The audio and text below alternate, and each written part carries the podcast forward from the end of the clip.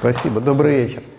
Когда начинают со слов «очень интересное», надо будет соответствовать этому заявлению. А я не знаю, будет ли она очень интересной. Но я постараюсь. Начинаем со слов «а теперь потушим свет». А тот свет нельзя, да, потушить? Ну ладно. Малые тела. Ну, вы знаете, о чем речь. Это будут астероиды и кометы. А, о них редко рассказывают, потому что планеты привлекают большее внимание, и действительно они с точки зрения жизни, а, каких-то красивых полетов, космических аппаратов или автоматических станций более интересны, но астероиды и кометы в последнее время стали выходить на первый план. Они маленькие, они гораздо меньше планет и даже большинства спутников планет, но а, они очень важны, их много. Как обычно в природе, больших тел или больших животных мало, а мелких много. Так же точно и в нашей Солнечной системе 8 больших планет и очень много астероидов и комет, и некоторое количество спутников планет. Спутники, вообще говоря, формально не входят в эту категорию малых тел Солнечной системы. Но о них мы еще поговорим как-нибудь в другой раз. Мне очень нравится вот этот слайд. А, создавая новый учебник астрономии для школ, а, мы с Антоном Владимировичем Засовым, вот учебник только что вышел, э, решили показать именно эту картинку, представить нашу Солнечную систему, потому что здесь в одном масштабе показаны все основные тела. Мы посмотрели предыдущие учебники, оказалось, что там нет таких таких понятных а, картинок, а, примерно все и Солнце, и планеты, и даже спутники планет нарисованы на э, листе э, учебника одинакового размера. И тогда мы с трудом понимаем, в чем же разница между ними. Вот этот слайд, мне кажется, показывает поразительно большой размер, ну и, естественно, и массу нашего Солнца, и очень скромный размер планет – а то, о чем мы сегодня будем говорить, вообще невозможно было бы изобразить на этой картинке. Одного пикселя было бы э, слишком много для того, чтобы комету или астероид тут пометить. Посмотрите, даже наша Земля оказалась тут настолько маленькой, что ее с трудом можно различить вот здесь э, справа в нижнем ряду. А, это очень важно. Это значит, что Солнце управляет всем, что происходит в Солнечной системе, но нас, конечно, притягивают тела, где так или иначе можно ожидать условий, э, условий для жизни.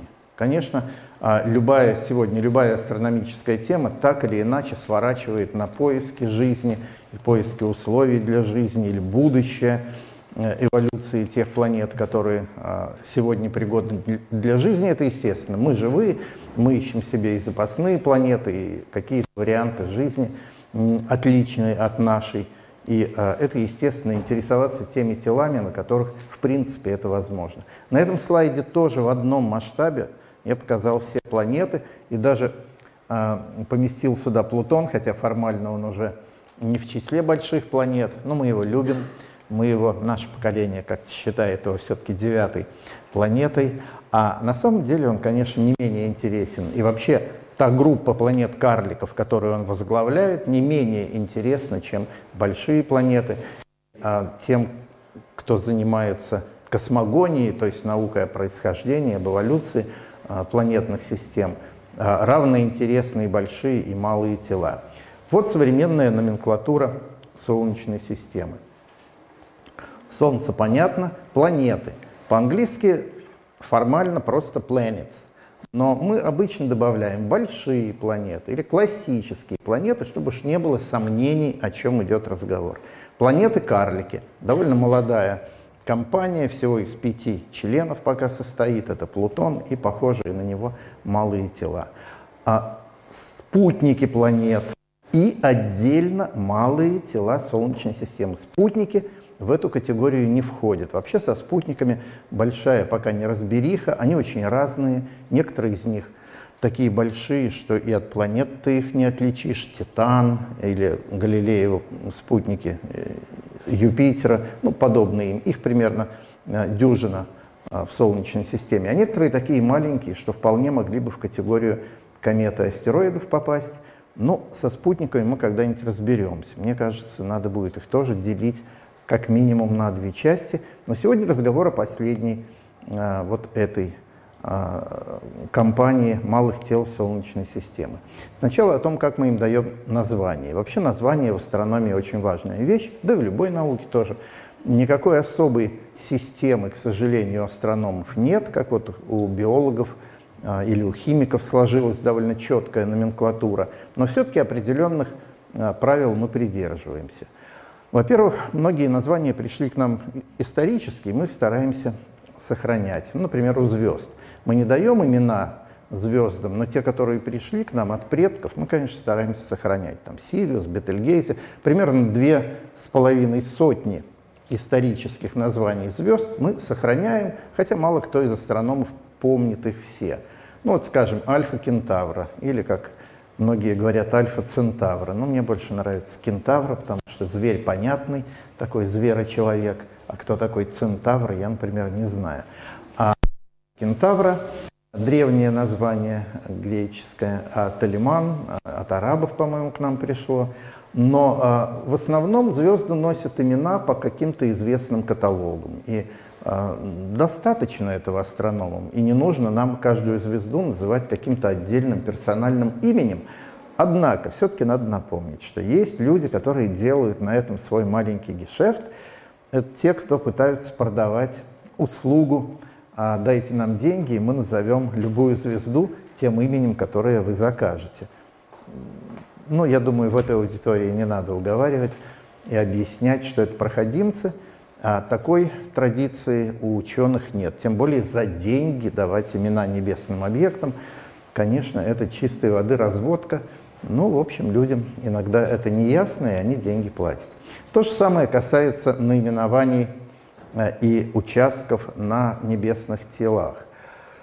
Можно найти в интернете э, компании, которые вам прода якобы продадут участки на Луне, на Марсе – это все а, неправда, потому что давным уже давно, а, с 1967 года, практически все страны-члены ООН подписали а, и неоднократно потом подписывали все новые и новые договоры о территориях вне Земли. И общий принцип такой. Все внеземные территории являются общечеловеческой собственностью, и никому персонально и никакой стране отдельно принадлежать не должны. Ну, так же, как Антарктида.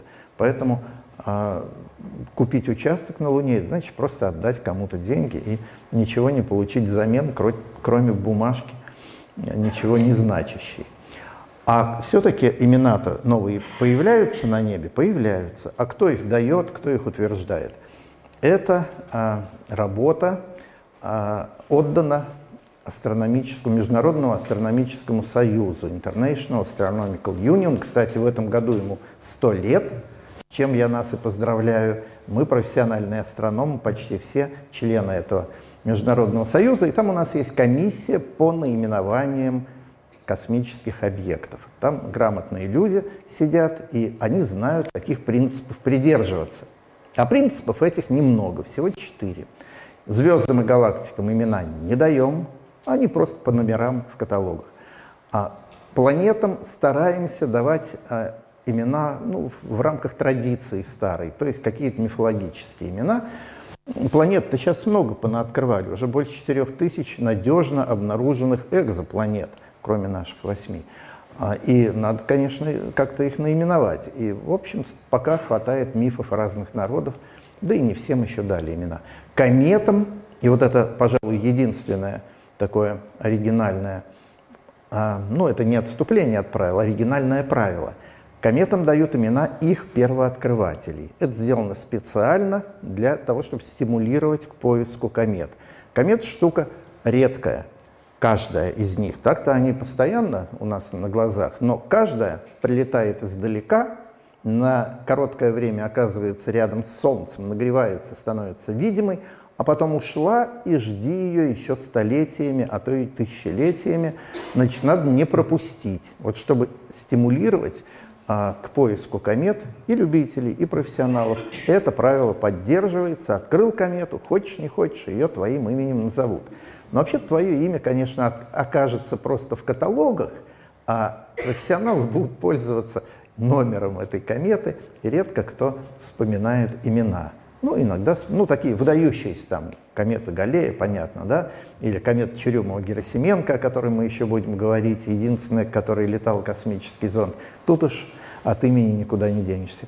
Астероидам дают имена э, таким образом. Ты открыл астероид, и тебе право дано предложить для него какое-то имя. Но обычно это имена приличных людей или там родного города или родной школы, если она хорошая, и ты вышел из нее и все еще ее любишь. Э, в общем, э, таким э, образом а, твое имя не останется у этого астероида, но какой-то вклад твой в наименование останется. Это тоже очень хорошая традиция. А, как выглядят астероиды и ядра комет? Снаружи мы уже знаем это достаточно хорошо. К ним, ко многим из них, я думаю, уже больше десяти, наверное, да, конечно, даже на этой фотографии их уже больше десятка, а к ним подлетали, мимо них пролетали или на орбиту вокруг них выходили космические зонды, и снаружи мы их видим.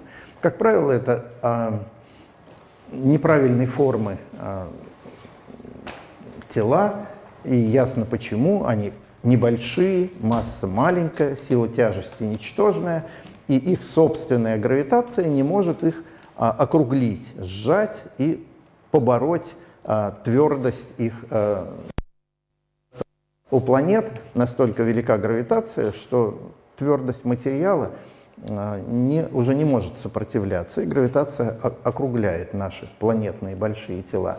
А тут какой камень получился, как его били со всех сторон удары ему подобных, так вот он, такую форму он и приобретает. То, то ли что-то откалывается от него, то ли прилипает к нему, в конце концов получается такая характерная форма. То же самое с ядрами комет. Большинство астероидов мелкие, но есть некоторое количество крупных. Конечно, их в первую очередь и открыли. Первым был Церера. В 1801 году его открыли, он здоровенный, почти тысячу километров в поперечнике, круглый. И по этой причине его в 2006 году из семейства астероидов перевели в семейство карликовых планет. Это самая маленькая, но все-таки карликовая планета. И астероиды реши, лишились своего предводителя.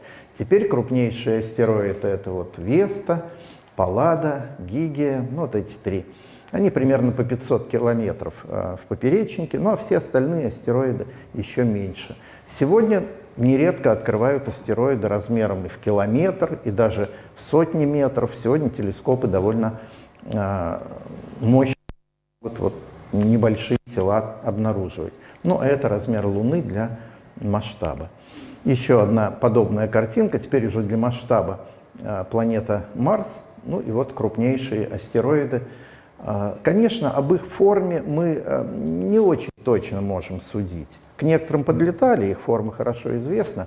Некоторые фотографировали телескопом Хаббл, тут уже довольно мутные картинки. А в большинстве своем мы астероиды видим просто как точки на небе и судим об их форме только по колебаниям их яркости.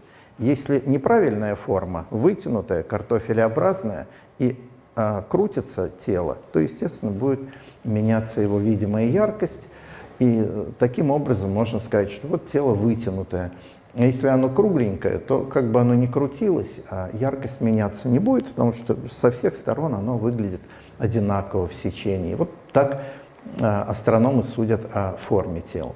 Но к некоторым, конечно, подлетали. Вот крупнейшие астероиды, бывший крупнейший астероид, а теперь а, самая маленькая планета карлик Церера и ныне крупнейший астероид Веста – это они в одном масштабе, вот 1000 километров и примерно 500 километров. Но это небольшой астероид Эрос, его тоже исследовали довольно подробно. Конечно, Цереру правильно перевели в компанию планет карликов. Хоть и карлик, но планета. А чем, собственно, планета отличается? Не только формой. У планеты внутри происходит какая-то геологическая эволюция, что-то меняется. Ну, как у нас вот у Земли вулканы работают, мантия перемешивается, железное ядро горячее, какие-то всплывают потоки теплого вещества, холодное тонет, материки движутся, то есть происходит какая-то внутренняя жизнь геологическая. Так вот, глядя на Цереру, мы тоже видим, что не застывшее тело, не умершее тело. Вот, пожалуйста, у нее в одном из кратеров там а, вот эти белые пятна, как выяснилось при ближайшем исследовании, это такие гейзеры, оттуда потоки воды, ну, богатые солями разными, они застывают, засыхают на поверхности. То есть в недрах там что-то еще теплится. И, кстати говоря, источник этого тепла не до конца ясен. Тело небольшое, а вот не остыло за 5 почти миллиардов лет. Тут показана статистика открытия астероидов. Началось а, их открытие в самом начале XIX века, вот тут бегут года, и в течение всего XIX века. В первой половине, да, даже не в первой, в первых двух третях XIX века открывали астероиды, конечно, глядя в телескоп глазом. Никакой другой техники, кроме а визуальной тогда не было. Ну а в конце 19 века уже появилась фотография, и астрономы стали на фотопластинках уже более а, облегчила им эта жизнь. И откры... Видите, как сначала медленно шли открытия, а с середины 19 века посыпались, посыпались астероиды, и примерно 450 а, штук к концу 19 века открыли. В течение века четыре сотни астероидов было открыто в течение 20 века примерно 40 тысяч астероидов было открыто. А в 21 вот за два десятилетия 21 века, еще около миллиона. Вот что значит хорошая техника. Как открывают астероиды? Ну, раньше это делали глазом, сегодня э, компьютер этим занимается. Фотографируется одна и та же область неба, сегодня ночью, завтра ночью, послезавтра. Пластинки просматриваются, фотопластинки или кадры, если это электронный фотоаппарат. И э, так, сейчас у меня просьба. А вот этот прожектор нельзя немножко от экрана отвернуть, чтобы он нам не засвечивал картинку? Ну ладно, пусть на меня светит. А зачем нам на экран-то? Вот, спасибо, спасибо. Нам нужна ночь на экране. Вот теперь это ночь.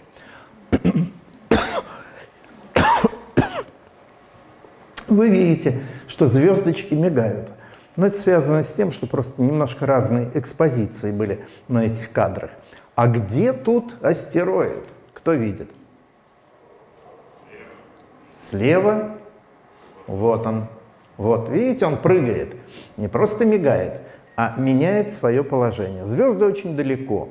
И за 2-3 дня, за 2-3 ночи они не могут сместиться на небе. Их видимое место останется тем же.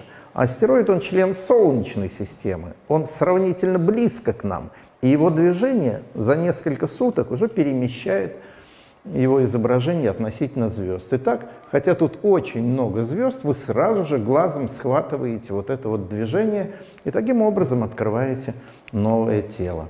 Ну а электронные средства и помощь компьютера, они, конечно, резко а, облегчили труд астрономов по открытию астероида. Вот, пожалуйста, компьютер сразу же угадывает, что звезды стоят на местах. Это уже электронный снимок, такие фреймы, фотографии электронные. И компьютер быстренько отождествляет перемещающееся тело и понимает, что это что-то у нас.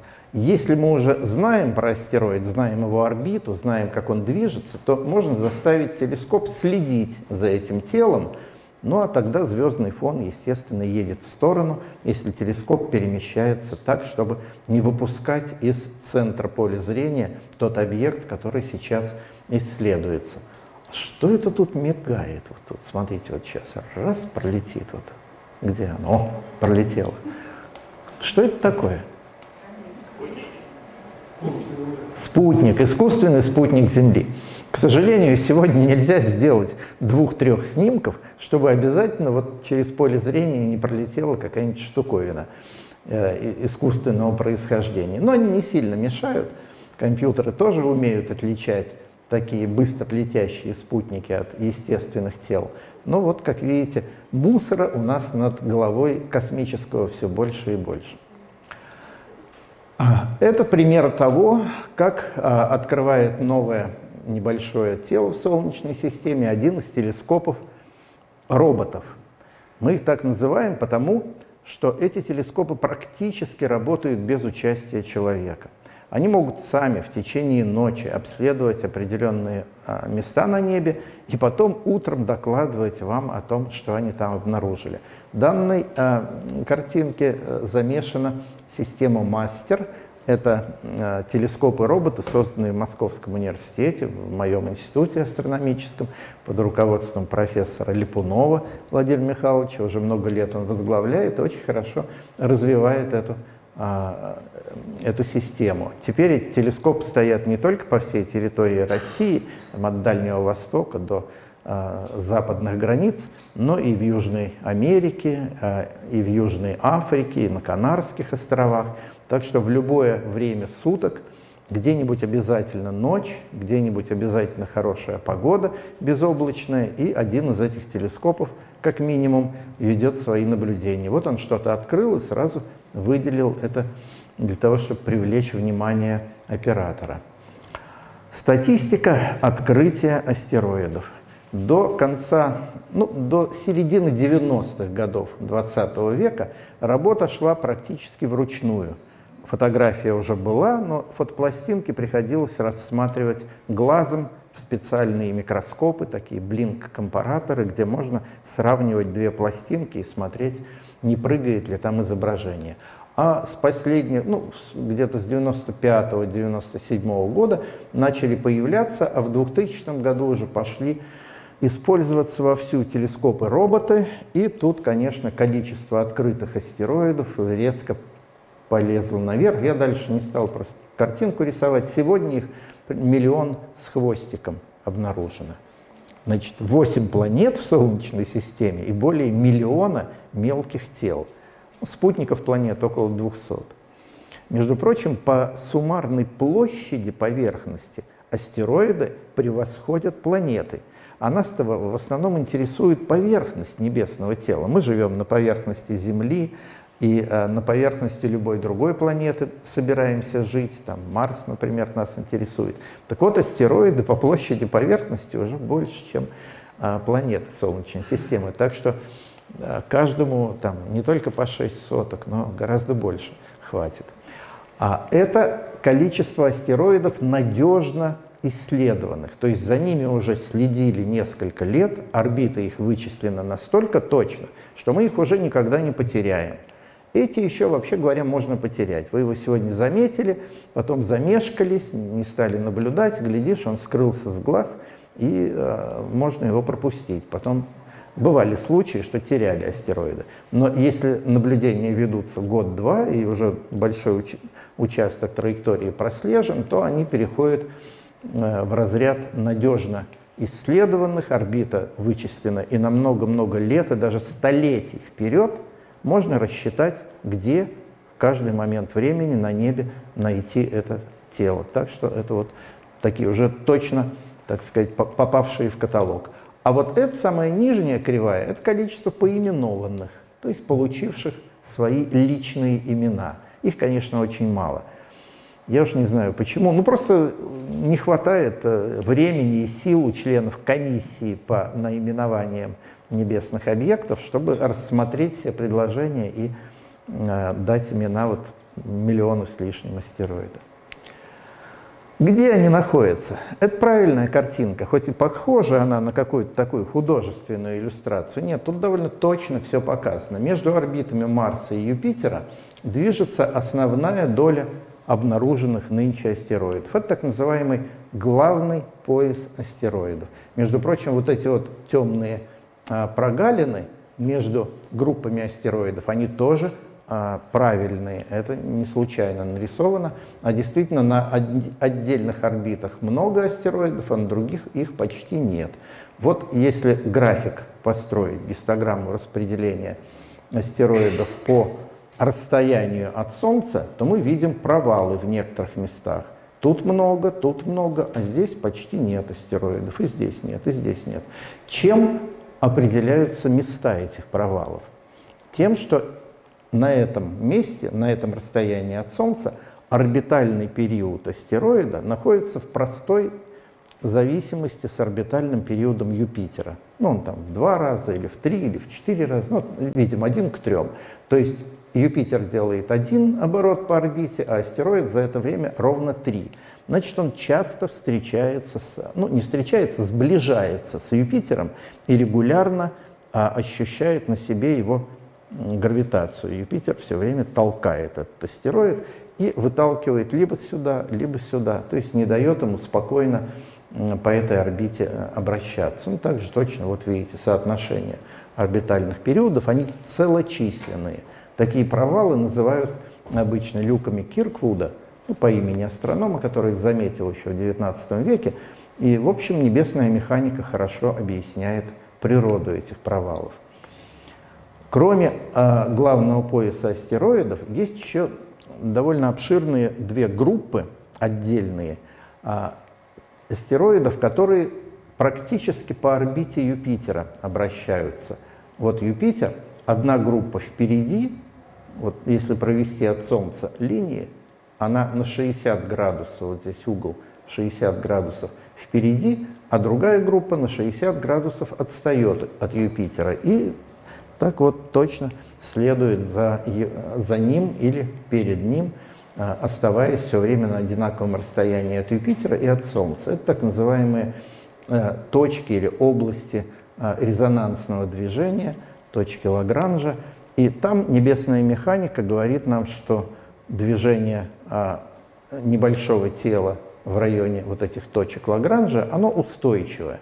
То есть под действием притяжения к Юпитеру и к Солнцу тело совершает оборот вокруг Солнца с таким же периодом, как сам Юпитер. Там довольно много тел. Поначалу их открывали, не, ну, все-таки далеко, на орбите Юпитера, открывали их мало, там одно, два, три, и традиционно давали им имена греческих а, героев. Помните, была Троянская война, там греки с троянцами, чего-то не поделили, а, или кого-то.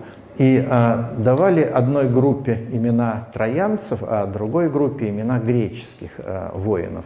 Но потом э, все мифические имена кончились, и астероиды продолжают открываться. Теперь они просто под номерами там идут. Их уже по несколько тысяч в одной группе и в другой. Вот статическая картинка, и на ней показана орбита Юпитера, вот здесь сам Юпитер, и вот эти группы троянцев и греков. Они довольно обширные, они не просто в точке, а занимают такую довольно большую область и по ней гуляют туда-сюда, но, как правило, не покидают ее. А это главный пояс астероидов. Тут еще небольшая группа астероидов типа Гильда. А вот это динамическая картинка. Она, ну, здесь наши родные планеты, Венера, э, Земля, Марс. А Юпитер гуляет по своей орбите, и вот эти два, э, две группы троянцев. Их обычно просто называют троянцами, хотя одни троянцы, а другие греки. А эта картинка динамическая, но здесь система координат связана с Юпитером, то есть сетка координатная вращается с периодом Юпитера, так что он стоит на месте. Зато мы видим, как относительно него движутся греки и троянцы, ну и вот, вот эти еще астероиды типа Гильды, у них там немножко другой, другой резонанс 2 к 3, и они перемещаются, но продолжают э, встречаться с Юпитером регулярно. Вот так, это не, э, не фантазия, это на самом деле вот так происходит. Это Марс, вот это Марс бегает. Остальные планеты не нарисованы. Если сделать сечение главного пояса астероидов поперек плоскости орбит, вот все планеты, Солнце и все планеты вплоть до Юпитера, то мы увидим, что многие астероиды движутся не в плоскости а, движения планет, не в плоскости эклиптики, а их орбиты поднимаются или опускаются довольно далеко от этой плоскости. Ну, в общем, причина этого тоже понятна. И тут вина, конечно, а, возлагается на Юпитер. Он своей гравитацией немножко их туда-сюда разбрасывает, э, заставляет менять форму орбиты, наклон орбитальных плоскостей. Но все-таки вот вы можете обратить внимание, тут шкала максимальная плотность это белый цвет, то есть все-таки максимальное количество астероидов э, лежит в плоскости эклиптики, а чем дальше от нее, тем реже встречаются такие. Ну, раз астероидов много и орбиты их довольно хаотичны, значит, они время от времени соударяются. К чему эти соударения приводят? К разным результатам. Если на небольшой скорости сближаются два тела, они могут после соприкосновения слипнуться. Все-таки какая-то гравитация это присутствует у них, и они могут э, остаться в таком вот э, слипшемся состоянии. Говорят, коагуляция происходит. Вместо двух небольших получился один более крупный. Если скорость соударения большая, то, конечно, разрушение происходит, и мы это видим довольно отчетливо, на, глядя на поверхность многих астероидов. Вот небольшой астероид Штейнс.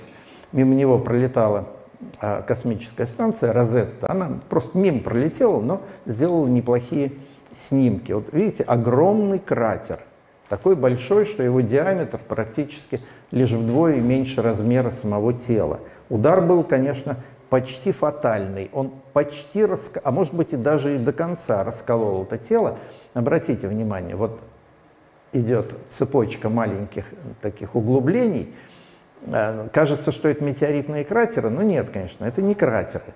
Никто там из пулемета не стрелял вот так вот прям линию, в линию. Нет, это трещина.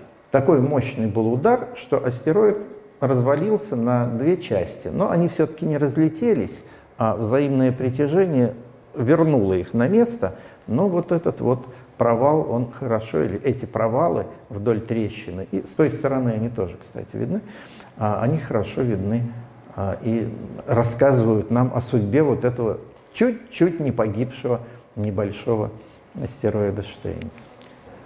А у астероидов есть спутники.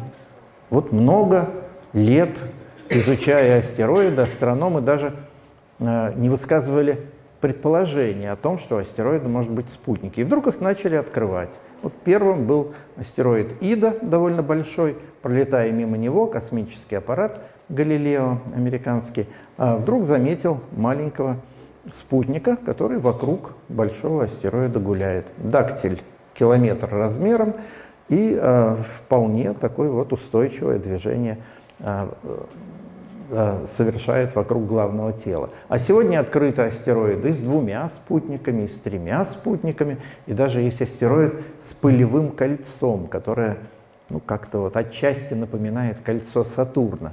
Так что астероиды вполне сложные тела и даже держат рядом с собой такие вот семейства спутников и кольца. А от чего зависит внешний вид любой планеты? Ну, от того, чем она покрыта. Если планета покрыта атмосферой, то, конечно, от свойств этой атмосферы. Ну, вот Земля и Венера. Две планеты с атмосферами. Венера полностью, ее, ее атмосфера полностью закрыта облаками. Облака очень хорошо отражают свет, поэтому Венера такая яркая на нашем вечернем или утреннем небе. У Земли примерно третья часть атмосферы, как правило, закрыта облаками, поэтому Земля не такая яркая, но зато есть голубые провалы между облаками. Это вот рассеянный в атмосфере, ну, наше голубое небо обычно, рассеянный солнечный свет. Но если у тела нет атмосферы, то тогда уже свойства поверхности, твердой поверхности определяют его внешний вид. Сравните, вот на этой фотографии это не фотошоп, это реальная фотография Земли и Луны, одновременно сделанная, пролетал мимо них, ну, довольно далеко от них, космический аппарат Галилео в свое время, и он сфотографировал так вот одновременно Луну и Землю. И мы видим, насколько лунная поверхность темнее земной. Ну, потому что нет атмосферы, нет облаков, а поверхность Луны довольно темная, просто очень темная. Но и у Луны есть какие-то неоднородности. То есть у безатмосферных тел, почему я о Луне сейчас говорю? Ну, потому что все астероиды, да и ядра комет — это безатмосферные тела. Вот мы смотрим на Луну как на хорошо исследованное тело такого же типа. Видите, есть разные области. Есть более темные, мы их морями называем. Ну, когда-то они были действительно морями, лавовыми морями, там расплавленная мантия была, камень, и более светлые такие анастазитовые области. Так что даже безатмосферное тело, оно имеет разные, а, разные типы поверхности у себя.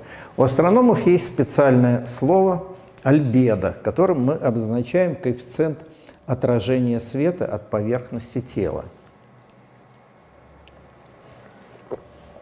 Альбедо единица – это полностью отражается весь падающий свет. Альбедо 0 полностью поглощается. Вот привычные нам типы поверхности с их альбедо. У снега оно очень разнообразное бывает. Свежевыпавший снег, он, конечно, яркий, белый, но а старый мартовский сугроб, он плохо отражает свет, он уже почти темный. И вот диапазон альбедо у некоторых космических объектов. Энцелад вообще чемпион. Он все время свежевыпавшим снегом покрыт. У него там гейзеры из-под ледяной поверхности бьют, и постоянно свежий снег падает на поверхность. Поэтому энцелад самое белое тело в Солнечной системе. Ну, а есть Луна, всего 10% света отражает, а вот Матильда еще темнее. Так что диапазон а, типов поверхности, светлости поверхности очень разный. Ну, здесь для а, того, чтобы как-то так представить себе более знакомые поверхности. Свежевымытый или свеженакатанный асфальт – это 10% света отражает, как Луна. Вот Луна очень похожа на свежий асфальт, ее поверхность. Ну, а бетон, он посветлее. А безатмосферное тело еще одно хорошо исследованное – это Меркурий. Мы тоже знаем, как он выглядит. Ну и примерно так же оказалось выглядят и э, внешне, конечно, внешне выглядят а, большинство астероидов. Они темные, большинство из них темное. Ну, надо сказать, для химиков это не и для физиков это не неожиданно, потому что почти любое тело, как следует обработанное Э, радиации, потоками быстрых частиц, там, протонов, например, оно темнеет. Там происходят всякие реакции химические, и иногда органические вещества при этом синтезируются под действием радиации. И вот темная поверхность, она в основном связана именно с этим. Ну, у комет, может быть, тоже. А первым астероидом, который а, исследовали детально, с близкого расстояния, даже была попытка сесть на него, был Эрос – довольно большое тело. К нему подлетел космический аппарат Near Earth Asteroid Rendezvous, такой, потом ему дали имя Шумейкера, известного исследователя планет. Он подлетел, вышел на орбиту в конце 20 века и летал, исследуя э, с небольшого расстояния этот астероид. А, фотографии, спектр получал. А потом, когда ресурс аппарата уже подходил к концу, было решено, а давайте попробуем посадить его на поверхность. Хотя он не был для этого приспособлен, но попытка не пытка, все равно уже через несколько недель аппарат должен был прекратить свое существование, ресурс уже был выработан. Ну и полет-то у него происходил с небольшой скоростью. Вокруг астероида он летал со скоростью около метра в секунду. Вот метр в секунду – это спокойная ходьба. Да? Ну, казалось бы, с такой скоростью упадешь мягко на поверхность, то ничего не будет. Упал и пропал. А, видимо, настолько толстый слой пыли покрывает а, большинство астероидов, что посадка туда вот может закончиться просто, даже с небольшой скоростью, может закончиться не очень, э, ну, в общем, достаточно неудачно, прямо скажем. Хотя, что от него требовать? У него не было никаких систем для посадки предусмотрено. Следующая встреча с астероидом уже была а, задумана так, чтобы не только вокруг него летать, это астероид Итакава, очень маленькое тело, размером чуть больше 300 метров, а, но и взять с его поверхности образцы а, вещества. Собственно говоря, до сих пор это единственный астероид, с поверхности которого нам удалось хоть что-то добыть и привезти на Землю. К нему подлетел японский зонд, небольшой космический аппарат, а, и тоже с маленькой скоростью стал летать вокруг Итакавы. И у него было две задачи. Первая – высадить на поверхность астероида маленький робот. Такой вот с консервную баночку маленький а, японский робот. Его аккуратненько бросили в сторону астероида, он полетел, пролетел мимо и ушел в космическое пространство. Настолько слабое притяжение у астероидов, что он даже не смог к себе этого робота. Вот. А вторая задача была выполнена более успешно. Вот тут такой хоботок с раструбом на древнее ружье, похожее, кремневое. И а, именно этим хоботком была взята проба а, грунта. Довольно э, нетривиальным способом. Все-таки аппарат летит, движется, поэтому если бы он коснулся хоботком поверхность, ну что, ну он бы перевернулся, зарылся в грунт и все. Нет, он не касался поверхности, он просто приблизился к ней, и потом маленькое такое ружье выстреливало металлическими шариками, которые вызывали такие микро, ну это даже не взрывы, а просто будоражили поверхность, рыхлили ее, и э, мелкие частицы, подлетая, некоторые из них попадали вот в этот хоботок, и туда в э, капсулу специальную затягивались, и потом аппарат вернулся к Земле, капсула была сброшена э, на Землю, и мы получили буквально несколько микроскопических крупинок. Но это все, что у нас есть по части астероидного вещества. Пока ничего нет. Но японцы на этом не успокоились. Они э, несколько лет назад запустили второй аппарат такого же типа. Тот был Хаябуса-1, а теперь полетел Хаябуса-2. И он подлетел около двух лет назад к астероиду Рюгу. Большой астероид, около километра в поперечнике. И вот Хаябуса уже э, второй год вокруг него э, крутится, и у него задача более сложная, более интересная. Э, он, э, ну, во-первых, то приближается к поверхности, то удаляется. Этот Рюгу, в общем, довольно неприятный в том смысле, что много торчит там скал таких, камней высоких. А, обратили внимание, да, тень, тень самого космического э, зонда видна на поверхности. Вот он приближается с высоты 64 метра. Этот снимок сделан, но, конечно, особенно низко э, опасно э, его опускать, потому что там торчат довольно острые пики, которые могут повредить аппарат. Задач у него было много. Во-первых, несколько роботов посадить на поверхность.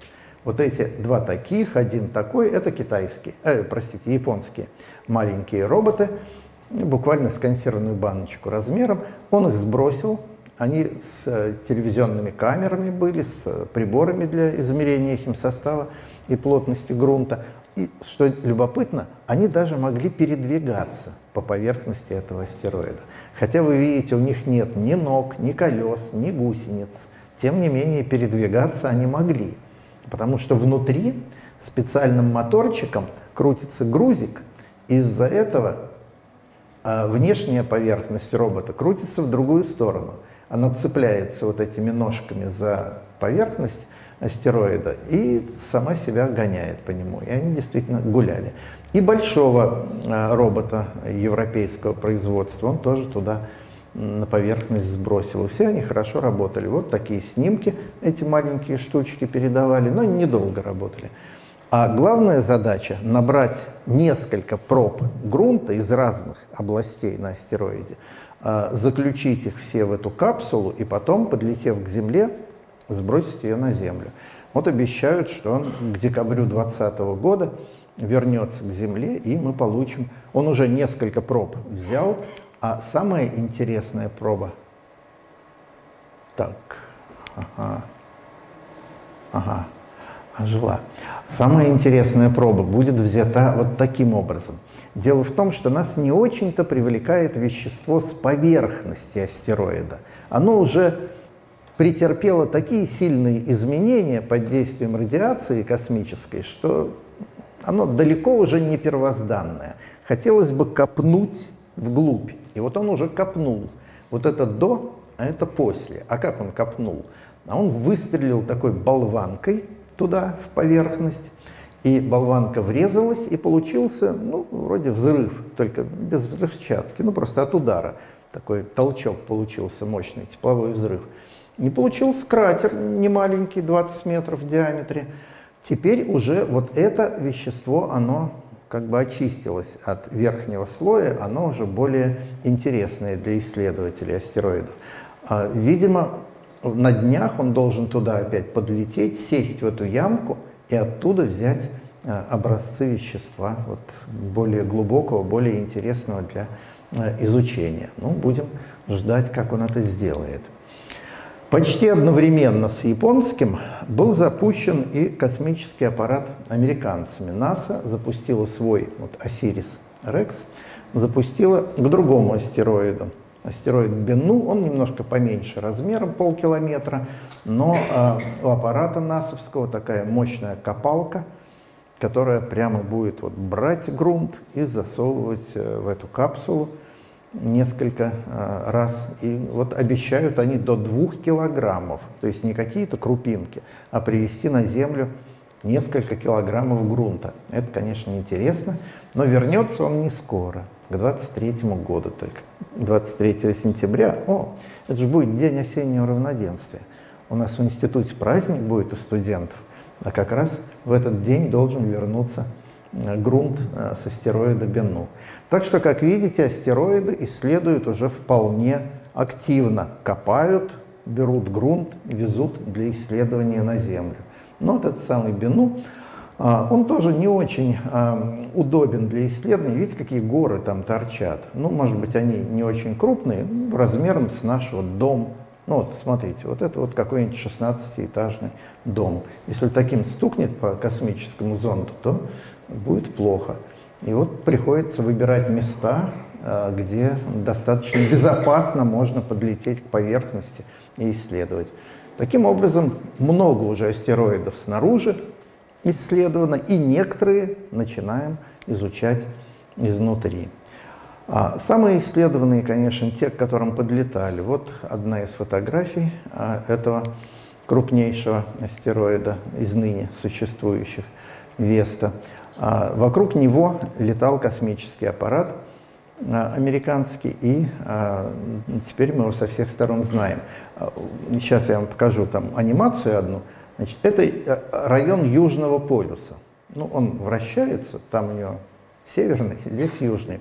И вот мы теперь понимаем, что вот это вот место, это след от очень мощного удара, который когда-то по этому телу произвело другой, меньшего размера, но все-таки удар был очень сильный. Математическая модель показывает, как это могло происходить. Кратер получается, потом вещество возвращается назад, и такая вот горочка застывает. Ну, мы знаем, на Луне тоже часто бывают центральные пики э, в середине кратеров. Да, собственно, это и дома этот опыт можно сделать, как капля падает в стакан с водой э, или в кастрюлю с водой, потом такая горочка – обратным движением жидкости выпячивается. Вот эта самая горочка, она и здесь видна. А кратер огромный получился. Он очень старый, его так трудно распознать, но геологи легко его отождествляют. Он размером почти в две трети от диаметра самой Весты. А обратите внимание, видите складочки, вот такие складочки, это тоже результат того самого удара. Удар пришелся вот отсюда, и побежали волны такие сейсмичные, ну, прямо вот как волны на поверхности океана, только по твердому телу, и оставили вот эти складки на, надолго, на миллиарды лет. Вот это тоже место удара как раз со стороны Южного полюса. Этот удар отколол от Весты очень много вещества. Ну, примерно пятую часть вещества своего Веста просто потеряла в результате этого столкновения. И сейчас по Солнечной системе летают миллионы и миллионы осколков – следов того самого удара. И на Землю нередко падают э, метеориты, э, и мы их легко отождествляем, у них довольно оригинальный состав, отождествляем вот с, э, с этим э, крупнейшим астероидом. То есть это вот внуки и дети того астероида Веста, которые от э, мощного столкновения разлетелись по всей Солнечной системе. Теперь кометы. Кометы мы знаем как хвостатые светила. Но они, конечно, не всегда хвостатыми бывают. Как правило, комета это тоже холодная, маленькая, застывшая на периферии Солнечной системы живущая в основном ледяное тело, но если подлетает оно к Солнцу, нагревается, то, конечно, газы начинают испаряться, и комета становится с хвостом. Вот ядро кометы. Ядром мы называем твердую часть, ну, само тело кометы. Ядро кометы вдали от Солнца. Вы видите, это просто кусок э, застывшего вещества. Раньше мы думали, что это еще и довольно чистый будет лед, но когда стали с близкого расстояния исследовать кометы, оказалось, что они тоже снаружи довольно темные и похожи на мартовские сугробы. И, вероятно, по той же причине, потому что испаряется легко а, испаряющееся вещество, там льды, водяные или углекислые, а твердые частицы остаются, накапливаются на поверхности, покрывают такой корочкой, твердой минеральной корочкой, даже иногда со следами органических веществ, покрывают вот это вот кометное тело. Но под этой коркой, как правило, все-таки лед, а не камень. А ядра комет начали исследовать с 1986 года, когда впервые подлетели комете Галлея. Тогда это замечательная была эпопея. Просто вот а, целая армада космических аппаратов устремилась а, к ядру кометы Галлея. Два наших, Вега-1 и Вега-2, там и японский был, и европейский Джота, даже американские там вдали пролетали. В общем, впервые вот мы увидели твердое тело кометы, а потом встречались и с другими. И посмотрите, вот это все а, ядра комет, которые на сегодняшний день с близкого расстояния изучены. Посмотрите, картофелеобразная, вот такая гантелеобразная форма, да, два, а, как бы два куска, слившиеся между собой. Тут то же самое, тут то же самое, тут то же самое. То есть, видимо, это а, типично для комет иметь вот такую вот, ну, говорят, форма земляного ореха, а попроще гантелеобразная форма. Вероятно, это результат слипания двух а, некогда свободно летавших тел, но встретились с небольшой скоростью, ударились, слиплись. Но когда а, она подлетает, такая глыба к Солнцу, она начинает нагреваться, испаряться, и мы видим уже газовые фонтаны, бьющие. Они взламывают, как правило, кору, твердую кору кометы, и оттуда бьют эти газовые фонтаны. Удержаться они не могут. Сила тяжести тут маленькая, никакой атмосферы тут не родится. Они выстреливают и свободно улетают в космос, рассеиваются там. Кометы потому и сохранили в своем составе летучие вещества, что они, как правило, далеко от Солнца живут и не сильно им нагреваются. Но все-таки, если судьба их складывается так, что время от времени подлетают к Солнцу, то, конечно, нагреваются, и, как правило, мы видим два хвоста у кометы.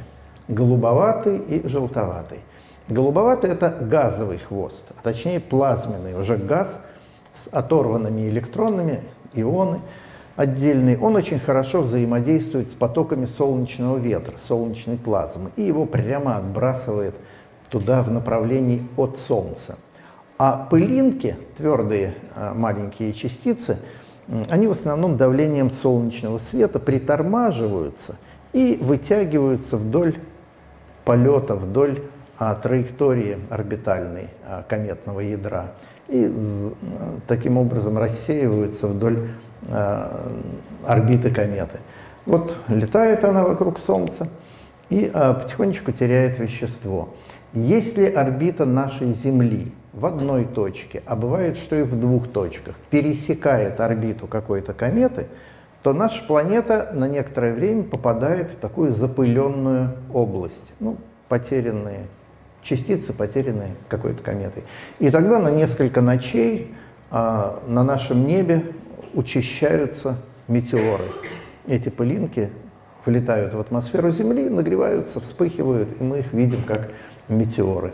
Фактически уже все метеорные потоки, или почти все крупные метеорные потоки, отождествлены с теми или иными кометами, с их орбитами. И мы знаем, от какой орбиты какие метеоры происходят. Ну, как выглядят метеоры, вы знаете, это вспышечки. Но меня всегда поражает, а, какие они маленькие, эти частицы. И тем не менее мы их видим. Вот мелькнул метеор, до него сейчас расстояние 100-150 километров, потому что вспыхивают они обычно на высоте около 100 километров, ну еще надо наклон учесть, ну где-то километров 150.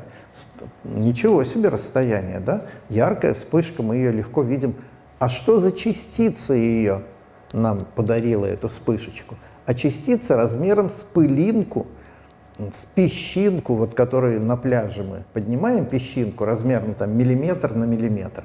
Вот примерно такая частица вызывает эту мощную яркую вспышку света. Потому что летит она с большой скоростью, энергия, кинетическая энергия движения у нее колоссальная, и вспышка получается довольно яркая.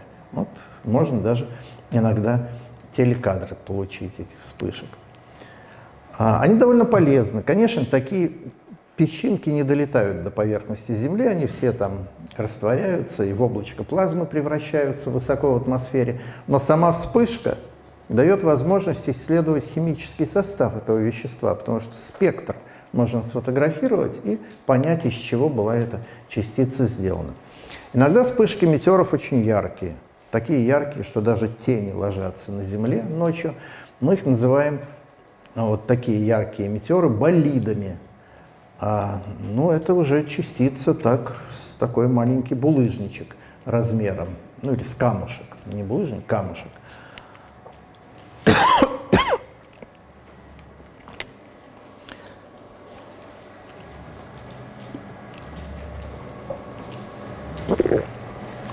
Редко-редко бывает, что такой камушек, влетев в атмосферу Земли, отражается от плотных слоев атмосферы и обратно уходит в космос. Вот редкий кадр, на котором видно а, полет метеорного тела.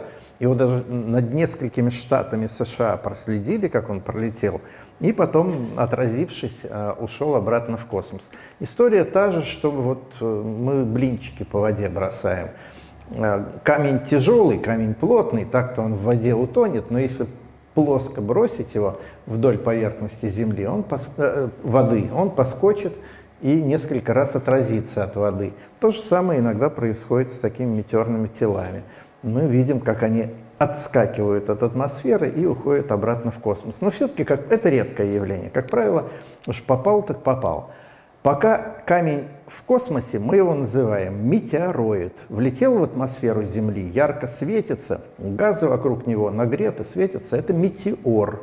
Ну, а если что-то сохранилось и упало на Землю, мы можем поднять это тело, тогда это метеорит.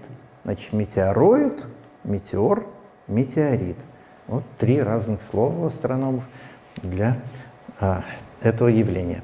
Как правило, достигнув определенных слоев атмосферы, метеориты дробятся, потому что давление набегающих потоков воздуха становится больше, чем твердость тела, и камень разлетается. Если это камень, то, как правило, разлетается. Бывают, правда, метеориты железные, они более твердые, более устойчивые, но и они, в общем, тоже недолго сопротивляются. Если скорость полета большая, то и они дробятся. И тогда масса мелких осколков выпадает на поверхность Земли, и они засеивают такой эллипс рассеяния. А большие осколки дальше летят, мелкие тормозятся быстрее и ближе падают. И вот можно в несколько километров размером такую зону, а, если вы найдете, то надо будет вот по ней ходить и выбирать все осколочки это очень интересное занятие, поиск метеоритов, и ловцы метеоритов среди любителей и профессиональных астрономов есть очень известные.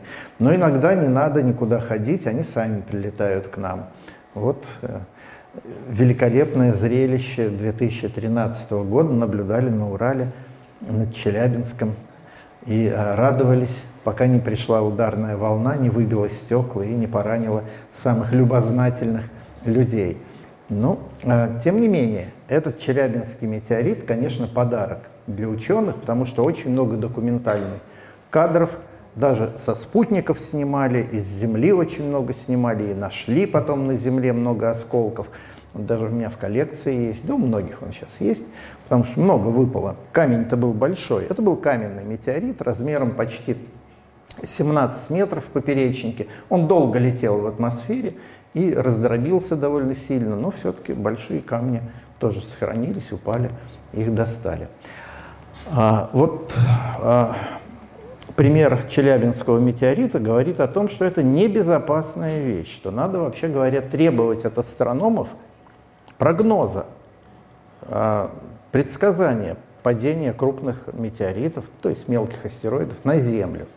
Пока мы еще только учимся этому. Вот, пожалуй, единственный случай, когда астрономы смогли это сделать. Был замечен полет мелкого астероида рядом с Землей, была рассчитана его траектория и сделан прогноз, что через 20 часов он упадет на Землю. А падение ночью произошло, размер его был небольшой, 4 метра а, в диаметре, он раздробился в атмосфере, но вспышка в атмосфере была замечена. Это граница между Египтом и Суданом а, на севере Африки. Вспышку сфотографировали со спутника погоды в инфракрасном диапазоне. Утром увидели следы его полета в атмосфере, а потом приехал американский профессор, собрал местных студентов, вытянул их в многокилометровую цепочку, и они за несколько дней прошли по пустыне и нашли много-много осколков этого метеорита. Так что он тепленький попал в руки ученых. Вот только летел, только упал, и тут его нашли и подобрали. Это замечательное, конечно, достижение астрономии, но, к сожалению, единственное. Вот больше нам не удалось так а, сделать прогноз и, в конце концов, найти упавший метеорит на Земле. Вот он. А, кстати, обратите внимание, как выглядит упавший каменный метеорит. Обычно у него темная обгоревшая корочка. Все-таки он летел в атмосфере, нагревался очень сильно. Но летел-то он недолго, поэтому корочка тоненькая, а под ней почти нетронутое минеральное тело.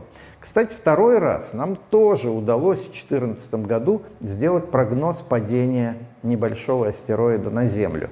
Но упал он, к сожалению, не на сушу, а в океан, вот в Атлантику, это Африка. Вот это его траектория падения, где-то здесь он упал, точно трудно было сказать.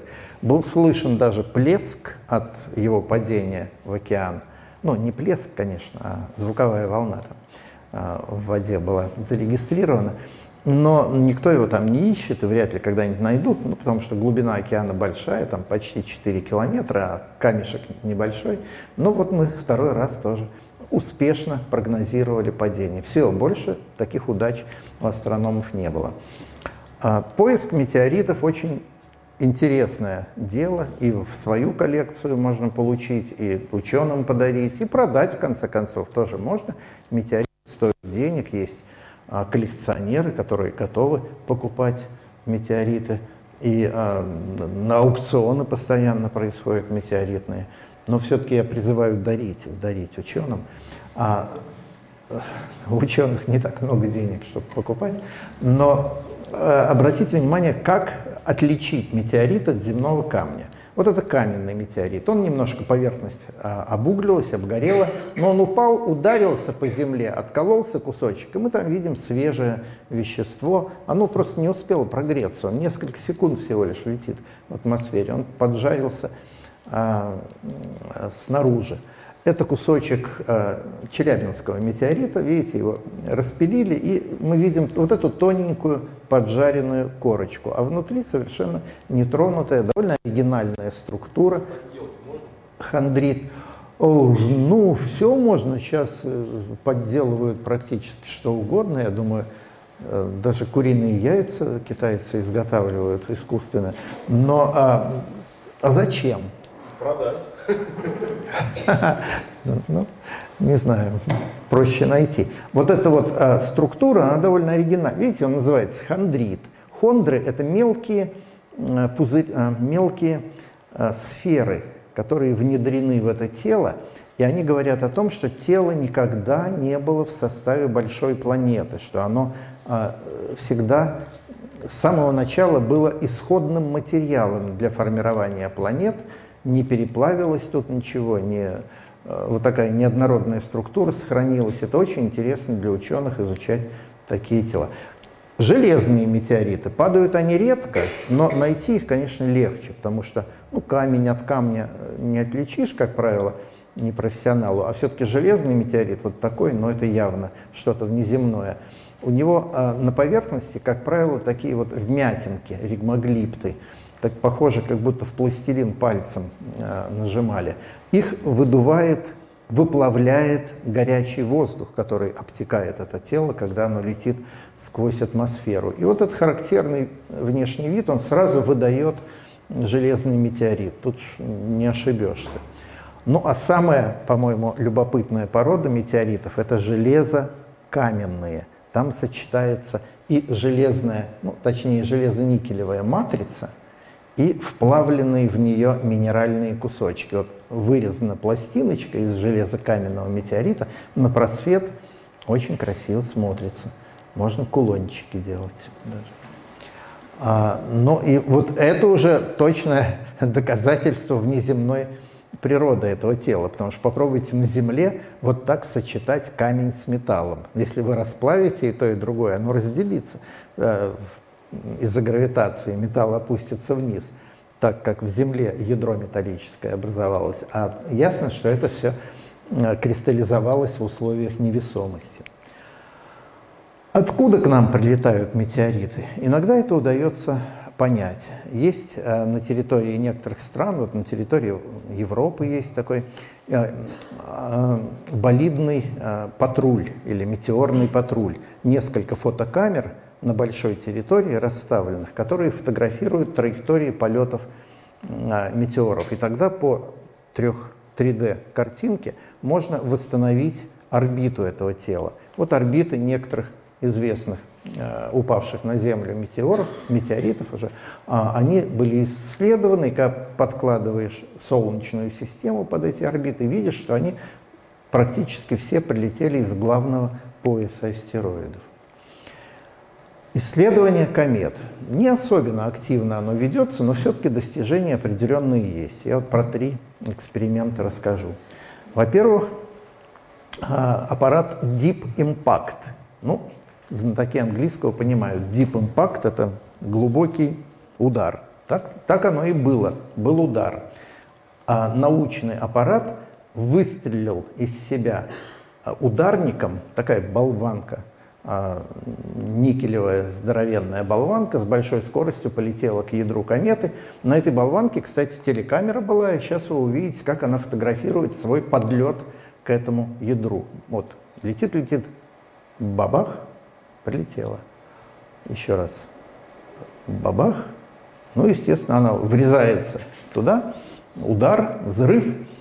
Сейчас увидим. А это сним, снимок сделан научным аппаратом, который вслед за ней летел и смотрел, чего там получается. Он а, пролетал сквозь выброшенное при взрыве вещество, исследовал его. Но, как и ожидалось, там в основном вода, пары воды – углекислый газ, метан. В общем, теперь мы знаем, из чего состоят недра а, этого, этой небольшой кометы. А, любопытно, что через несколько лет к ней же подлетел другой космический аппарат, и он обнаружил там маленький рукотворный кратер, который тогда вот ударом был э, сделан на поверхности. Ну а, пожалуй, самый интересный э, эксперимент – это добыть с кометы и привести на Землю вещество.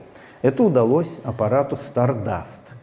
Он подлетел к, к ядру, но не очень близко, влетел в хвост кометы, оттуда уже испаряется газ.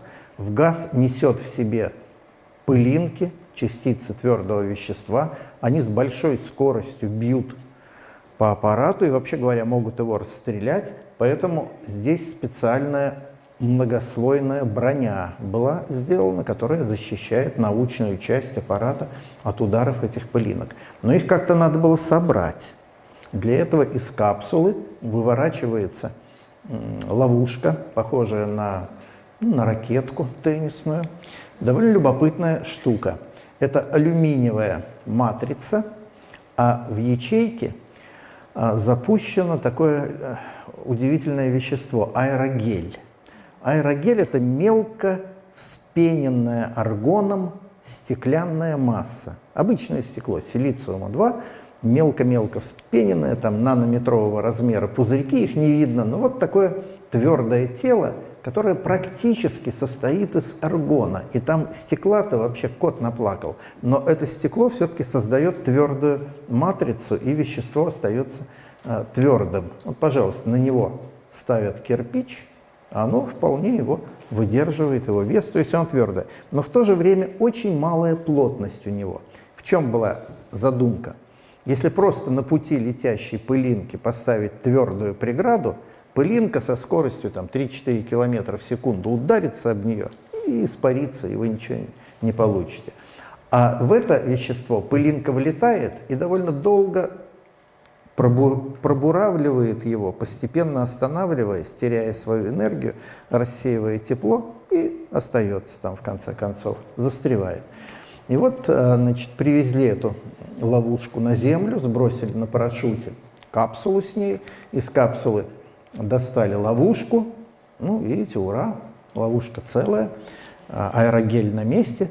Вопрос был, как из этого аэрогеля найти там эти микроскопические пылинки, потому что объем этого ловушки довольно большой, а пылинки буквально мизерные. Перефотографировали через микроскоп всю а, эту матрицу, весь ее объем, там сотни тысяч снимков сделали, выложили в интернет и объявили, кто найдет пылинку, именем того мы ее и назовем. Студенты и школьники за неделю, по-моему, все пылинки там нашли, и теперь вот прославились, э, получили награду в виде своего имени. Ну и, наконец, самый интересный эксперимент связан с исследованием кометы Чурюмова-Герасименко. В 1969 году два советских астронома, Клим Иванович Чурюмов и Светлана Герасименко, обнаружили эту комету. Ничего особенного, такая же, как все остальные. Но ей повезло. Именно к ней подлетел европейский космический аппарат «Розетта» с задачей. Сам аппарат, это довольно большой такой спутник, он вышел на орбиту, исследовал с орбиты, но с него был маленький посадочный зонд отправлен на поверхность.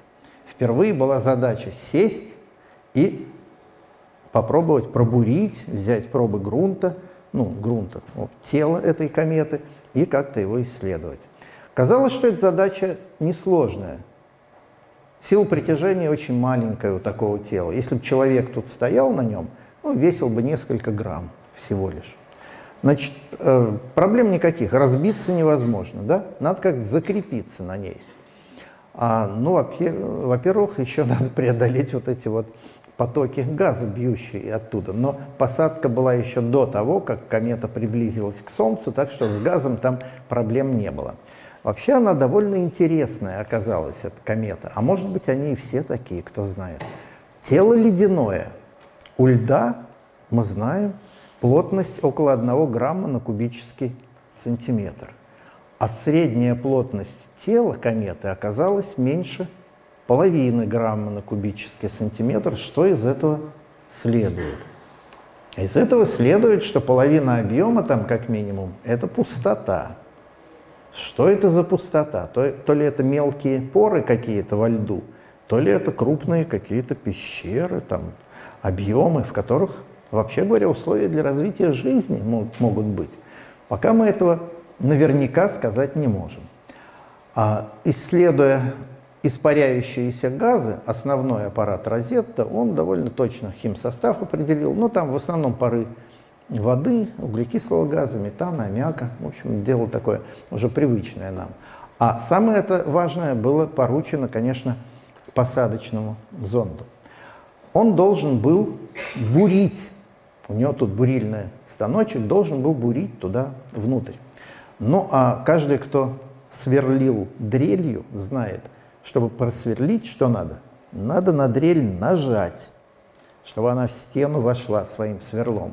Ну а чем он может нажать? Он ничего не весит на этой комете. Значит, надо было сначала закрепиться там. Для этого все было предусмотрено. На конце вот этих трех ног мощные шурупы – они должны были вернуться в грунт, закрепить его там, и потом уже можно начинать бурить. Но каждый, кто заворачивал шуруп в стенку, знает, что на отвертку надо нажать. Так. И это было продумано. Вот здесь по центру этой коробки два гарпунных ружья. Значит, в момент касания поверхности должны были выстрелить два гарпуна, впиться в грунт, подтянуть аппарат потом можно закручивать шурупы, а потом уже начинать бурильные работы. Все было продумано. Ничего не получилось. А он полетел, полетел, полетел, ударился о комету. Гарпунные ружья не выстрелили, потому что, как выяснилось, он долго летел, он 9 лет добирался до этой кометы. За время полета порох перестал взрываться. А там были пороховые заряды. Гарпуны не выстрелили, ножки оттолкнули его, он поднялся, полчас почти летал вот туда, опять упал. И, в общем, в конце концов закатился, вот он лежит на боку, в такое темное место, а, причем лег очень плохо, одна нога наверх, другая вниз. И, а, к сожалению,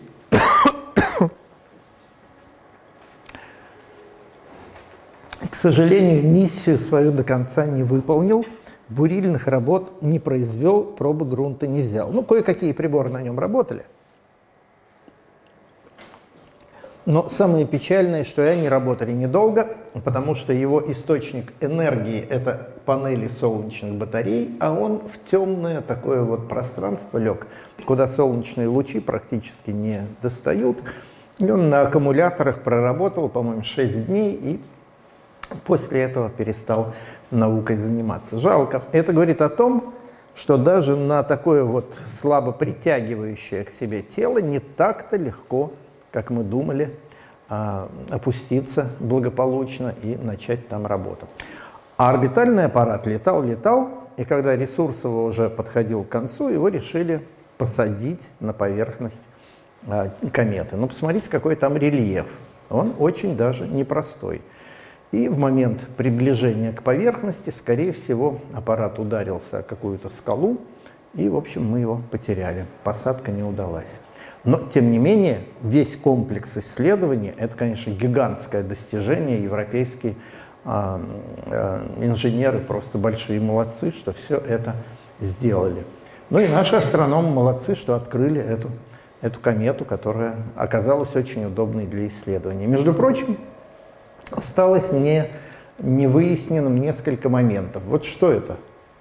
Дюны. А мы знаем, как получаются дюны. Песок и ветер нужен. Песок есть, ну или там лед, снег. А ветер откуда? На поверхности кометы нет атмосферы. Значит, нет ветра. А откуда дюны? Пока это загадка. Но и самое интересное, загадка – это пещера. Огромная, размером со стадион, такой колодец, который уходит в недра этого пятикилометрового ледяного тела. Вот я же говорил, что там какие-то пустоты. Так вот оказалось, что там такие гигантские есть пустоты, и куда она там идет, и как она там разветвляется, и какие там условия. Они должны быть неплохими. Радиации там нет, уже под грунтом нет радиации она застревает наверху, а льда, а значит и воды, сколько хочешь, есть вода, нет радиации, температура, ну, наверное, там прохладно, но доподлинно мы этого тоже не знаем, так что не исключено, что там какие-нибудь, вот, посмотрим когда-нибудь. В эту пещеру надо будет. Комета Черемово-Герасименко, она далеко не улетает. Она между орбитами а, Марса ну, в общем, за орбитой Марса недалеко. Там в основном летает, потом приближается к Солнцу чуть ближе. До, до нее еще, до этой кометы, я думаю, не раз долетят роботы. И очень интересно было бы посмотреть на эти пещеры.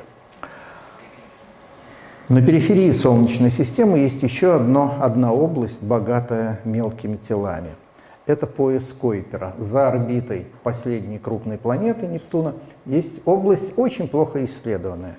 Ну, потому что далеко от Солнца, там темно, и наши телескопы там почти ничего не видят, только самые крупные тела, ну, типа вот Плутона и ему подобных.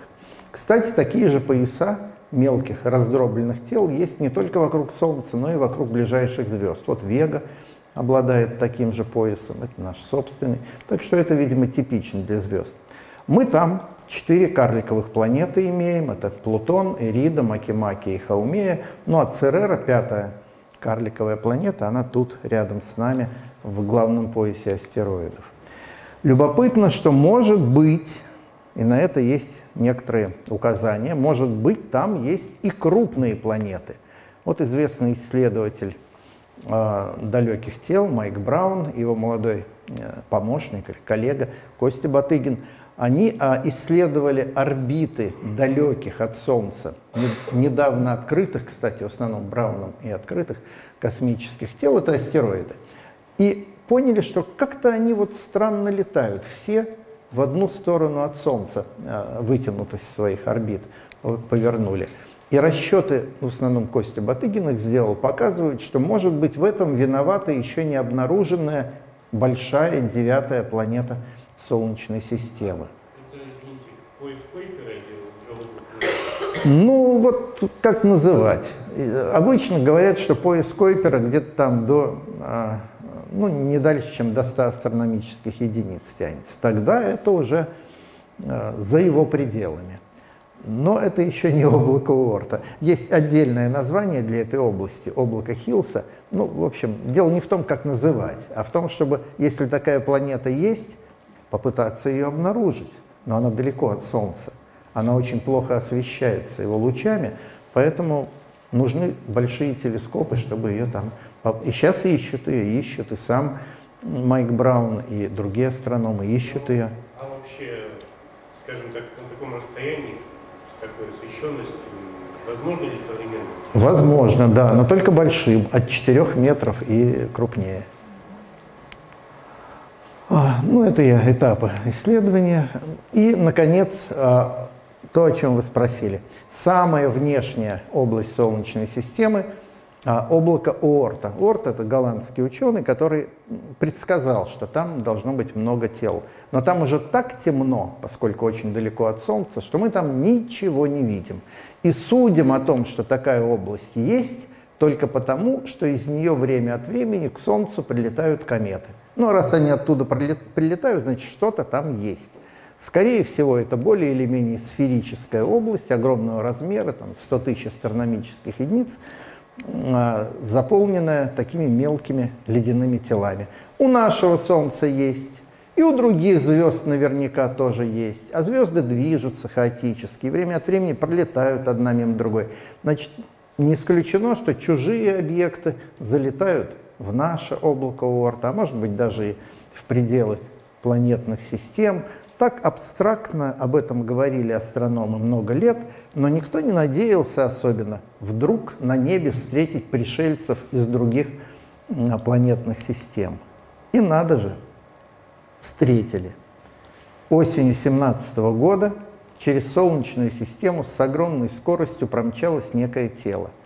Скорость настолько большая была, что совершенно понятно, что это не наше тело. Оно просто не удержится гравитации Солнца рядом с ним. А тут, пролетая мимо, даже внутри орбиты Меркурия проходила, у него скорость была больше 80 километров в секунду. Оно о, улетело. И, кстати, мы его не заметили на... Простите. Мы его не заметили на подлете и обнаружили только когда оно уже покидало пределы Солнечной системы.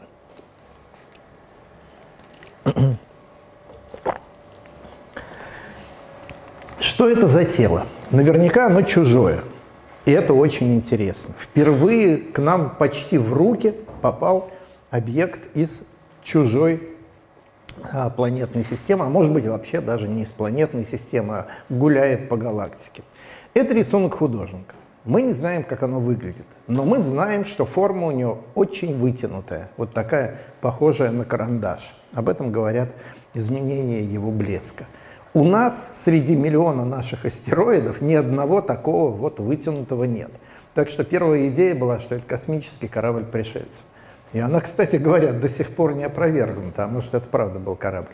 Но ему радио позывные посылали, он не откликнулся, так что если и был корабль, то уже не действующий, мертвый. Назвали его Оумуамуа, что на языке Никто не знает язык аборигенов э, э, Тихо, Тихого океана, островов гавайских.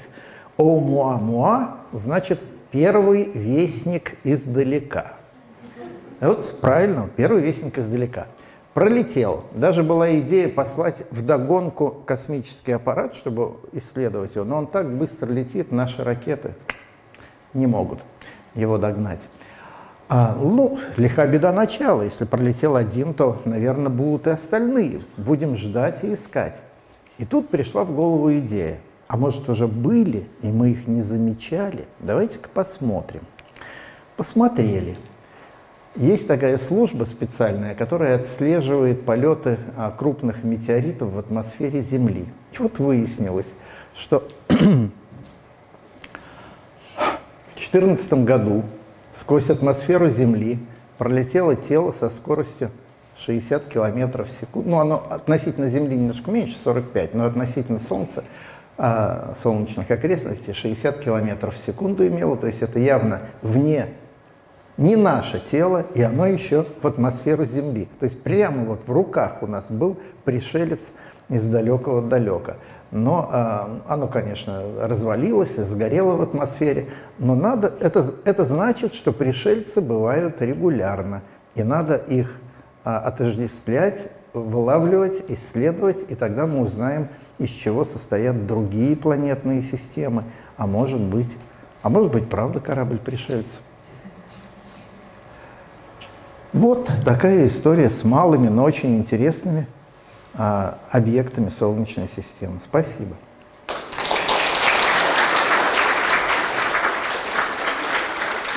А, да, я пошел к тому, а он тут, да, пультик, здесь, да? Все.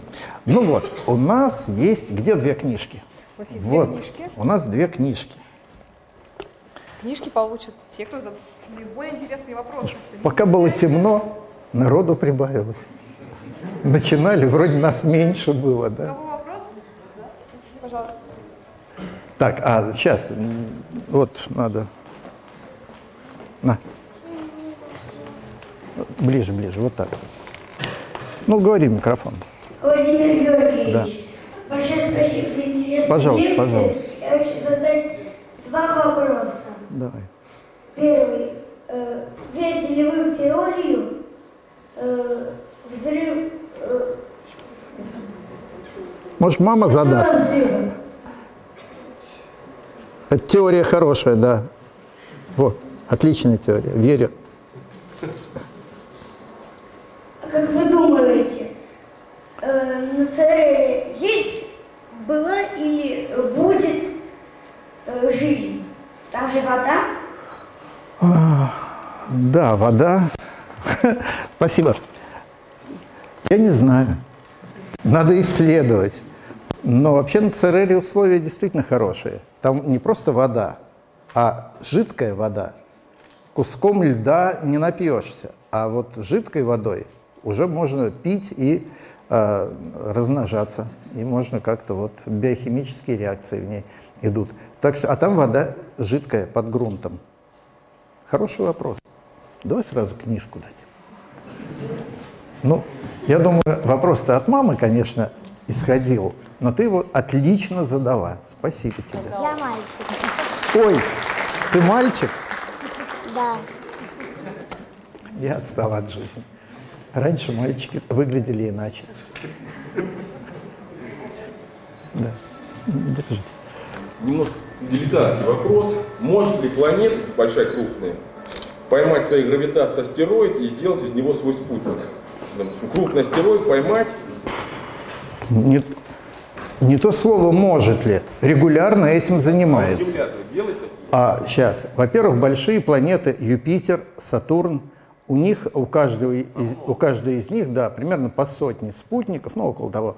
И а, две трети из них это пойманные астероиды. Мы просто видим это по орбитам, по их расстоянию от планеты. Есть спутники, которые родились вместе с планетой, они рядышком, там вот Галилеевы спутники Юпитера. А есть пойманные астероиды, так что ловят. Земля. Есть один астероид, который Земля не то чтобы поймала, но так вот придержала рядом с собой. Он вроде как а, троянец, вот так на орбите Земли ходит, далеко не уходит, а так подойдет к Земле, отойдет, подойдет, отойдет. Есть такой один. Ну, Земля наша маленькая, ничего, значит, не Юпитер. Вот, но один астероид она поймала, да. А еще вопрос, можно еще? Книжка-то одна только. Просто хотел еще узнать, вот в облаке Оорт возможно ли какой-то космо- космогония, формирование каких-то новых планет, каких-то новых тел крупных? Не маленьких астероидов, а, допустим, хотя бы таких, как Церера. все, что происходит за орбит, ну даже в поясе, в поясе Койпера, в поясе Койпера и тем более в облаке Оорта, очень медленно эволюционирует. Там настолько низкая плотность вещества, настолько маленькие скорости движения, что они практически не встречаются друг с другом. Поэтому ничего слипнуться там за разумное время, не- ничего и не слиплось. Вот. А девятая планета, которую подозревают, вот откуда она, трудно сказать. Может быть, она была в числе тех планет, что сформировались рядом с Солнцем, а потом, пихая друг друга, выкинули ее туда на периферию. Вот это более правдоподобная идея. Да, давайте. Да, спасибо за лекцию. У меня вопрос. А отличаются ли чем-то принципиально методы обнаружения звездных астероидов, скажем так, от методов э, астероидов обнаружения Солнечной? Нет, конечно. То есть э, получается, что если мы открыли там уже больше миллиона астероидов нашей Солнечной системы, только первый раз увидели, скажем так, то процент примерно такой, да? Один к миллиону. Ну да. Ну да. Спасибо. Ну а, а тут еще надо иметь в виду, что наши-то не уходят далеко, и мы их открываем не с первого раза, а они бегают, бегают, бегают, мы в конце концов его находим, да? А этот пролетел мимо. Он один раз пролетел. Мы свои уже вот два столетия открываем, а на поиске этого у нас было всего несколько дней, понимаете? Тут вероятность очень маленькая была. Тем не менее заметили. Может отличаться вообще внутри? Внутри кто его знает, из чего он там состоит. Снаружи он довольно темный и, похоже, покрыт органикой. Ну, такая вот красноватая поверхность. Но он так быстро ушел, что самые большие телескопы не успели даже хороший спектр получить. А, Скажите, как вы думаете, вот Микрофон, микрофон. изучение эм, ну, вообще всего космоса, и в том числе малых тел Солнечной системы, а земляне и государства, которые вкладывают такое ну, огромное количество денег это, есть какая-то ну, реальная землянам, человечеству польза, помимо романтики, красивых фотографий, фильмов и всего этого? Странно, правда, да, такой вопрос слышать от, э, в общем, достаточно а, продвинутой аудитории. Ну какая польза от науки? Ну разве есть какая-то польза от науки? Правда, нет, конечно, никакой пользы. Где ваша сумочка? Там ничего нет от науки. Нет, iPhone там какой-нибудь лежит, нет? Смартфон, нет, ничего. Для человечества что-то полезное. Ну вот вы человек, для человечества сидел товарищ э, Фрадей и какие-то проволочки там крутил 200 лет назад, да, ему говорили, ну что, чем ты там занимаешься? Он говорил, ну когда-нибудь, вот может быть, что а теперь у нас вот, э, вот это все Фрадей. Кто же знает, какая польза будет от астрономии через сто лет? Но то, что она будет, это очевидно. Пока еще ни одна наука без пользы не, а, не развивается. От любой научной... Ну скажите, какая наука вот без пользы?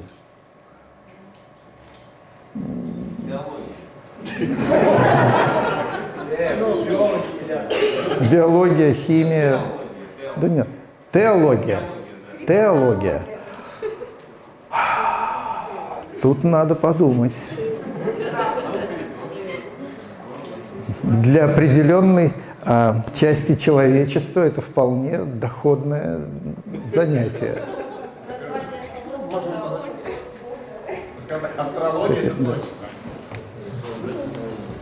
Благодарю за лекцию, большое спасибо. Ну вот э, у меня остался такой вопрос, э, что все-таки вот форма гал, гал- гантелеобразная, так называемая, которая, вот и- есть какой-то, какая-то модель, потому что это, насколько я вот просто визуально посмотрел, что это не довольно частое такое Часто, явление. да, да. Вот на- насколько это, чем это может объясняться? А, Да, я видел математические модели, когда э, гоняют тела и с разной скоростью заставляют их э, соударяться. С большой скоростью они расщепляют друг друга, с маленькой скоростью слипаются. Иногда получаются гантелеобразные, но довольно редко.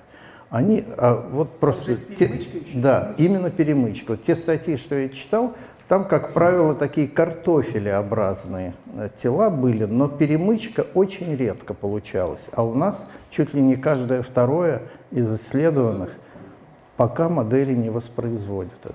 Спасибо. Сейчас. Владимир Георгиевич, спасибо большое за интересную лекцию. А, Меня зовут Петр, я ваш коллега по МГУ, вот из биологического факультета. И вот у нас э, у биологов, как у астрономов, есть понятие инситу. А, Но в отличие от вас, мы под инситу понимаем исследование какого-то феномена в его исходной структуре, не нарушая ее, не перемещая в какую-то другую среду и тому подобное. Вот э, вы в своей лекции в основном э, говорили об э, исследовании малых космических тел путем забора грунта и отправки его на Землю. Вот мой вопрос состоит в том, что есть ли какие-то перспективы исследования вот малых космических тел или вообще любых космических объектов вот инситу вот, в биологическом смысле. Вот. Ну, то есть, во-первых, есть ли вообще в этом какой-то смысл, то есть, грубо говоря, есть ли преимущество исследования инситу перед э, земными исследованиями. И во-вторых, ну, есть у нас технические возможности для этого, можем ли мы поставить оборудование на эти аппараты. и Понятно, да. там Ну, как правило, именно на месте производится исследование. Ну, посмотрите, с Марса мы еще не привезли ничего, а про Марс знаем уже очень много, потому что миниатюрные приборы ползают вот там на марсоходах, на стационарных станциях. Так что на месте в основном. А привезти на Землю, конечно, интересно, потому что есть приборы, которые никак не удается миниатюризовать и туда воткнуть в этот самый марсоход. А тут бы мы с ними расправились, с этими образцами очень хорошо. Но в основном именно из ситу а, вот э, на месте производится. Из кометы Чурюмова-Герасименко тоже ничего оттуда не добыли, но узнали о ней очень много, к сожалению, не все, вот не, не пробурили. Но газоанализаторы и спектра, ну, оптический инфракрасный спектр, все это на месте делается. Ну, То есть это в основном химический анализ пока. Но Физический, я бы сказал, даже анализ, да. Потому что по спектрам в основном это делается. Хи- Прямой химический анализ редко бывает. Большое спасибо за лекцию. У меня вопрос по поводу Тунгусского метеорита. О. Это уже как бы решено, что это комета, ну, окончательный вопрос закрыт, или, или все-таки не пришли к окончательному выводу, что это было? Ну, голосования не было, и есть сторонники разных идей, но среди профессионалов, мне кажется, утвердилась точка зрения, что Тунгусский метеорит – это небольшая, около 100 метров размером, твердое тело было, небольшая комета, ну, хотя бы потому, что остатков никаких не нашли практически, то есть это было не каменное, не железное тело, а, видимо, ледяное все-таки, ну и по энергии взрыва, и по всем. Но еще продолжают искать, еще есть надежда, что там в озерах, вот, может быть, что-то там вытащат. А, слушайте, книжка одна, у меня уже глаза разбегаются, кому ее отдать. Но дело, конечно, не в книжке. У меня, во-первых, такой вопрос. Э, Могут ли планеты формироваться в облаке Оорта? В принципе, все условия есть, много тел, да, и вот... и- Был, был такой вопрос да, уже. и да. э, насчет страпелек, да, вот такая... Насчет? а, страпельки, то есть э, такие объекты гиперплотные, да, типа, э, как вот... Что это ну, такое? Плотностью, как, э, скажем, нейтронная звезда или черная дыра, да, вот так- такие штуки, оставшиеся от большого взрыва или что-то такое, вот, и известно ли, могут ли такие штуки А в чем вопрос? Я никогда не слышал такого термина. А еще раз, как это? А, страпельки. Страпики? Страпельки, то есть странные капельки, вроде когда вот, А. как странные звезды Я бывают, пыта- да, вот это. Понятно. Я пытался с английского что-то, это надо было по-русски расшифровывать, да? Не знаю, первый раз слышу такое слово, в, в нашей Солнечной системе не попадалось. А по поводу формирования мы уже говорили. Облако Уорта, даже поиск Койпера, такие раз- разреженные места, что там очень редко происходит столкновение. А н- значит, роста больших тел э, не приходится ожидать. Их там вроде бы и нет. Да. Пожалуйста, у меня такой прикладной вопрос. Вот образцы метеоритные, да, которые вы призываете собирать, дарить, Ну, они не да. опасны для сборщиков? Нет. Потому что я слышала, что бывают радиоактивные.